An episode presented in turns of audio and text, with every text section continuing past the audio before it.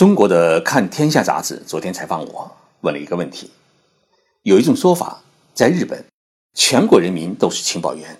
徐老师，你认同这种说法吗？我回答他们说，这个说法有一定的道理。收集各种信息情报是日本人的一种嗜好，但是呢，日本人收集各种信息情报，并非都是为了去从事间谍工作，大多数人呢是为了。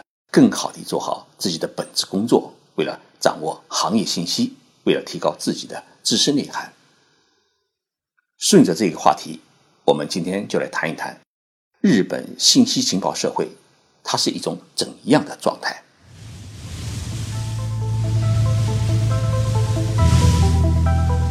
任你波涛汹涌，我自静静到来。静说日本，冷静才能说出真相。我是徐宁波，在东京给各位讲述日本故事。日本这个社会，它具有两重性：一方面需要兢兢业业的匠人们两耳不闻窗外事，去默默地精雕细刻各类产品；另一方面呢，它又需要大量的市场营销人员去企划和推销这些产品。因此，信息情报的收集成为日本社会一个特殊群体。尤其是企业的经营战略制定者和市场营销人员每日必做的功课。在一个竞争激烈的社会里面，谁率先获得信息，谁就可能取胜。因此，日本人对于各种信息情报的收集有一种本能的嗜好。你必须懂得比人家多，掌握的信息比别人全，你才能立足于这个社会，或者。你才能在你所在的群体当中是出头露脚。所以，普通的日本人，无论是在日本国内旅游还是去海外旅游，他最喜欢做的一件事情是拍照和记笔记，然后回家以后啊，整理成游记，印发给亲朋好友看，或者在自己所在的群体，比如说什么协会啊、学会啊、兴趣俱乐部里面呢发表。在日本。组建任何的团体组织，原则上是不需要政府批准的。所以，日本人最喜欢组建各种学习会、各种兴趣俱乐部或者同好会，什么协会啊、学会啊，定期聚会呢，大家交流各种信息。自然，对于中国的政治和经济文化的学习和研究，不仅仅只是日本政府的研究机构或者公职人员的事情，也是许多日本普通的企业员工们。感兴趣的事情，所以呢，日本人在下班以后啊，去参加各种讲演会、学习会，是成为他们生活的一部分。那么，日本人研究中国研究到什么深度呢？日本有一个各中央机关干部和大学教授们参加的一个中国研究会，已经有三十多年的历史。这个研究会呢，每月举行一次学习会，每人发表自己感兴趣的中国问题。细到什么程度呢？比如说，中国领导人的领带为什么从大红转为深蓝？说到日本人对于中国各种信息情报的收集分析，我们不得不提到大庆油田的问题。六十年代，当大庆油田还处于国家绝对保密的情况之下，日本人通过公开信息，准确地了解了大庆油田的位置、规模和加工能力。这个案例呢？一直被视为国际社会经济情报分析成功的经典案例。一九五九年九月，在东北的松辽地区勘探的第一口油井呢开始喷油，标志着大庆油田诞生。由于保密呢，绝大多数中国人也不知道大庆油田到底在哪里。而日本呢，因为战略上的需要，他极为重视中国石油的发展。当听说中国正开发大庆油田时，日本人始终他不明底细，于是就把摸清大庆油田的详细情况作为情报工作的重中之重。首先获得突破的是日本三菱重工集团的信息专家。一九六四年四月十九号，中央人民广播电台呢播出了“大庆精神，大庆人”的报道。第二天，《人民日报》。又专门刊登了相关的文章。三菱重工的专家们据此判断，中国的大庆油田是确有其事，但他们还不清楚大庆的具体位置在哪里。在一九六六年七月的一期《中国画报》上，他们看到一幅照片：大庆油田的铁人王景喜是头戴大狗皮帽，身穿厚棉袄，顶着鹅毛大靴，手握钻井沙把，是瞭望远方。在他背景远处呢，呃，错落地竖立着星星点点的高大金架。日本人认为，唯有中国东北的北部寒冷地区。产油工人才需要戴这种大狗皮帽和穿厚棉袄，他们因此做出判断：大庆油田是在冬季为零下三十度的北满地区，大致在哈尔滨与齐齐哈尔之间。同年十月，《人民中国》杂志第七十六页刊登了石油工人王进喜的事迹。事迹中说啊，以王进喜为代表的中国工人阶级。为了粉碎国外反动势力对于中国的经济封锁和石油禁运，在极端困难的条件下，发扬了一不怕苦、二不怕死的精神，抢时间、争速度，不等马拉车拖，硬是用肩膀几百吨采油设备扛到了工地。根据这一描述，日本人分析认为，最早的钻井是在安达东北的北安附近。而且从钻井运输情况看，离火车站不会太远。在报道中还有这么一句话：王金喜一到马家窑，看到大片荒原时，说了这么一句话：“好大的油海，把石油工业落后的帽子啊掉到了太平洋。”于是，日本人从伪满洲旧地图上面看到，马家窑是位于黑龙江海伦县东南的一个小村，在北安铁路上一个小火车站附近。大概十多公里的地方，就这样，日本就彻底搞清楚了大庆油田的确切位置，应该是在马家窑，是大庆油田的北端。大庆油田可能是北起海伦的青安，西南穿过哈尔滨市与齐齐哈尔铁路的安达地区，南北达四百公里的范围。那么，大庆油田的炼油规模又是多少呢？一九六六年七月。在中国画报上刊登了一张炼油厂反应塔的照片。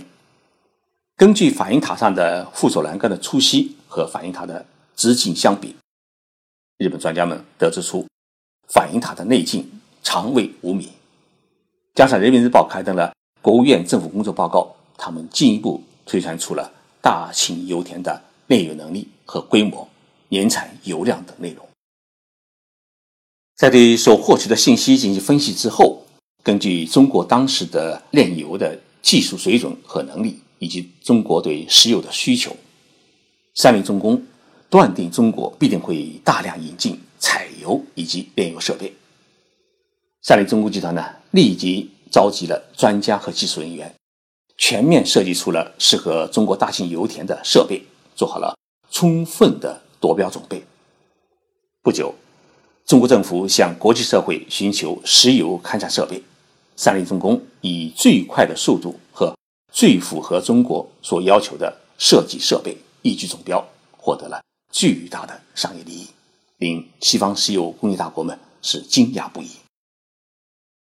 日本人发现大庆油田的秘密，应该说不是一种间谍工作，而只是一种经济信息的精准分析。但是，这种精准分析的背后，是日本社会长期以来形成的一种信息情报的收集分析文化在起作用。那么，日本的情报文化是如何形成的呢？日本情报文化的形成源于日本古代特殊的历史文化。远的不说，就在江户时代，也就是中国的清朝时代，德川将军为了防止各地诸侯谋反，他对诸侯们说。我在江户城里面啊，批块土地给你，让你们在城里面安个家，把你们的妻子和孩子啊接到江户城里里面来住。各地诸侯明明知道德川将军的企图，但是无法违背他的意志，只好把家人呢送往江户城内。事实上，这些家人就成了被德川将军扣押的人质。同时呢，德川政府又建立了诸多关卡。防止各地诸侯呢轻易进入江户城。大家如果去过相应的话，一定去看过湖边的一个关所。这个关所呢，按照现在的概念，就是一个边境口岸。从京都、大阪乃至九州地区前往江户城，就是现在东京的人呢，是必须在这里要接受检查。如果没有合法的证件，绝对是过不了关。所以，探听江湖动静，了解德川政权的信息，掌控自己家人的言行，成为各地诸侯最主要的一个情报收集工作。这种几百年以来长期形成的。情报侦查与收集分析习惯，逐渐的成为一种文化。江户时代出现了专业的情报屋，许多人呢以贩卖各种信息情报为生，并形成了一种特殊的情报经济。日本人的这种情报文化，后来在中日甲午战争、日俄战争和侵华战争、太平洋战争中也发挥了重要的作用。现今的日本社会在日常的生活中。并没有情报收集的教育，除了在一些大学里面呢有相关的专业之外啊，应该说，收集各种信息情报是日本人一种与生俱来的一种爱好，甚至是一种本能。那么日本人一般是通过什么渠道去收集信息的呢？最大的渠道呢是报纸。日本人喜欢读报，几乎呢每一户家庭都订阅于自己喜欢的报纸。即使在互联网十分发达的今天。日本报纸的订阅量也没有大幅减少。